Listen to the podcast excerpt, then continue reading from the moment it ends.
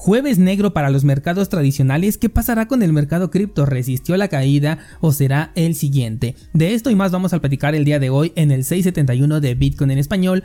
Comenzamos.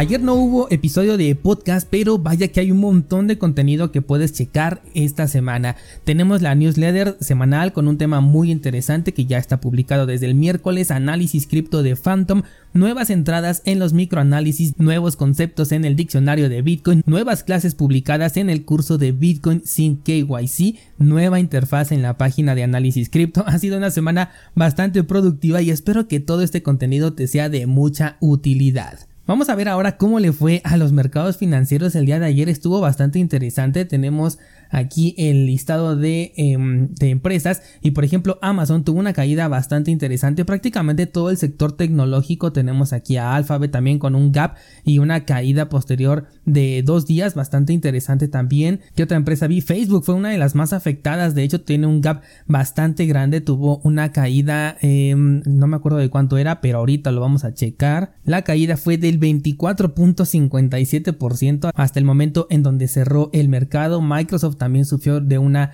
gran caída y de hecho por ahí estábamos especulando antier que si el movimiento alcista de Bitcoin tenía que ver precisamente con los reportes financieros de las empresas tecnológicas pues finalmente Bitcoin no deja de ser tecnología aplicada a la economía y me parece bien interesante cómo es que estas compañías tuvieron caídas tan fuertes. Empresas como Meta, Microsoft, Alphabet, incluso Amazon tuvieron pérdidas considerables y el mercado cripto hasta este momento se ha mantenido bastante estable. De hecho tuvimos una subida apenas en los últimos días que ya, ya, ya terminó porque no pasó de la zona de resistencia pero fue un movimiento totalmente en contra que lo veo bastante peculiar. Por un lado, es interesante considerar que el mercado cripto tiene un soporte sólido, pero no sé, yo no me confiaría. Ya vimos una vez un evento en el que una semana después de una caída en, los mercados tradicionales, el mercado cripto lo siguió y esto puede volver a ocurrir. En la semana algunas criptomonedas dieron un movimiento alcista, pero no hay ningún movimiento de cambio de tendencia. Cardano, por ejemplo, se quedó justamente por debajo del nivel de resistencia. Bitcoin en el marco temporal de una semana ya tocó la media móvil de 20 periodos, que es la que utilizo en mi estrategia, pero se devolvió prácticamente eh, de inmediato. Yo estaba esperando a ver cómo cerraba y abrían las velas de, la, de esta semana, el día domingo, pero yo creo que no va a ser necesario porque el cierre, pues hasta el momento parece ser que va a ocurrir por debajo de esta media móvil, siguiendo todavía en un movimiento bajista. Para que esto fuera o se pusiera más interesante, pues la media móvil, perdón, la vela tendría que cerrar por encima de la media móvil de 20 periodos y posteriormente tendría que confirmarse con una o dos velas dependiendo de cómo se vean. Esto hablando desde el apartado técnico y recordando que tenemos una zona de resistencia bien bien fuerte en los 24.200 dólares aproximadamente o los 24.000 porque tenemos por ahí nuestra media de 200 marco temporal de una semana y aparte una zona de resistencia que ya teníamos desde hace varios meses. También consideren que cuando un mercado financiero cae al mismo tiempo abre una oportunidad, así como nosotros cuando vemos que Bitcoin se desploma y decimos que hay oportunidad de compra, pues también hay quienes están operando de la misma manera con los mercados tradicionales y si no tienen liquidez en ese momento pues quizás puedan sacar algo del mercado cripto en donde hay muchas personas que todavía están en ganancias y llevárselo para allá para los mercados tradicionales así que cuidado si es que quieres operar en el corto plazo porque creo que estamos en un momento delicado. Y entrando ya un poco más a la información del día de hoy, otra empresa que también está sufriendo es Core Scientific, que es una de las empresas mineras más conocidas de Bitcoin, la cual está en posible proceso de quiebra después de haber declarado que se encuentra insolvente para realizar algunos pagos. Esto hizo que sus acciones, porque es una empresa que cotiza en la bolsa, también se desplomaran y bueno, esto afecta todavía más a esta empresa. Lo mismo que vimos con los servicios centralizados hace un par de meses, nada garantiza que esta posible declaración de quiebra sea una estrategia, aunque el caso aquí es bastante diferente, pero cuando se trata de dinero, pues toda estrategia es válida, sobre todo cuando es legal, y por ello prefiero no dejar mi dinero en lugares que pueden utilizar este tipo de salidas de emergencia, que repito, en este caso no aplica, pero de todas maneras lo menciono. Cambiando de tema, tenemos aquí a una empresa que provee servicios para Lightning Network, la cual ha entrado en controversia porque está recopilando datos de los usuarios, no personales, sino de movimiento en Bitcoin para entregarlo abiertamente a la comunidad con fines, según declara, estadísticos. Esta empresa se llama ambos y la controversia está en que se pierde el anonimato de las transacciones porque la empresa está mostrando cuál es la cantidad que hay en los canales abiertos por los usuarios, así como también información de tiempo en línea o incluso balances dentro de la cadena principal de Bitcoin. La controversia viene por el hecho de que la información se vuelva transparente. Algunos están en desacuerdo porque pues no les gusta que tengan esta recolección de datos por parte de la empresa y otros en cambio dicen que es un paso a la transparencia dentro de Lightning Network, transparencia nata que tiene Bitcoin y que si una empresa se dedica a crear dashboards sobre la blockchain de Bitcoin pues no pasaría nada porque es transparente, es información que podemos considerar como pública.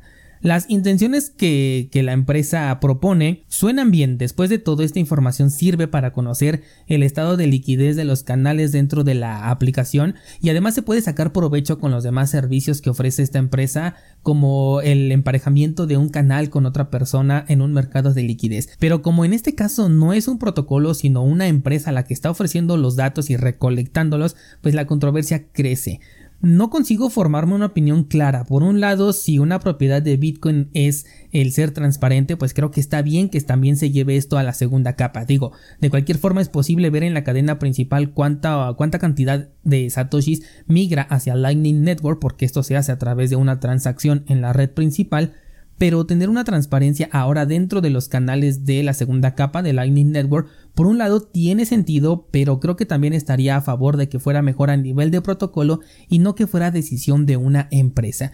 De por sí, Lightning Network tiene cierta carga negativa últimamente porque se está considerando que requiere mucha confianza y que puede llegar hasta ser centralizado, por lo que pone en riesgo a Bitcoin. Esto es lo que se está pensando, ¿no? Lo que se está debatiendo. Y con este tipo de soluciones, pues este sentimiento incrementa. Pienso que como todo aquí en Bitcoin la solución simplemente existe y si la necesitas o te gusta pues la puedes utilizar y de no ser así puedes pasar completamente de ella, no te va a afectar ni tampoco le va a afectar a Bitcoin en términos generales. Personalmente Lightning Network la utilizo cuando me es necesario y más eficiente que la red principal, pero solamente la uso por cuestión de minutos, no mantengo un balance constante dentro de Lightning Network, por lo que no le veo ningún riesgo porque por lo menos desde mi uso lo reduzco utilizando únicamente pequeñas cantidades y por periodos muy cortos de tiempo. Por último te comento que Google acaba de lanzar un motor de nodos interno para facilitar la gestión de un nodo específicamente de manera inicial con Ethereum que es quien más necesita de esta solución.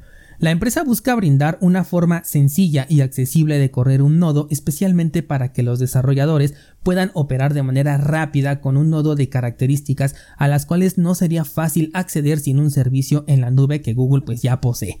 Desde el punto de vista tecnológico, esto me parece muy interesante. Crypto ya dio ese paso en el que los gigantes tecnológicos simplemente no pueden ignorar que cripto ya es una tendencia y ya es una realidad y llegó para quedarse.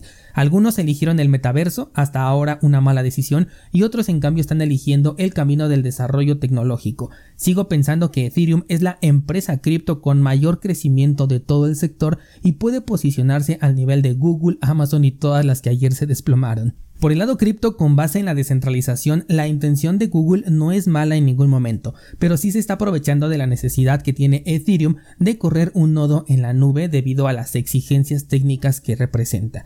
Aunque el mensaje de Vitalik y compañía sigue siendo que buscan la descentralización, los pasos que hasta ahora han dado, desde mi perspectiva, van en sentido contrario. Mi pregunta es, ¿podrán dar vuelta en U o no existe rotonda en el camino que están recorriendo?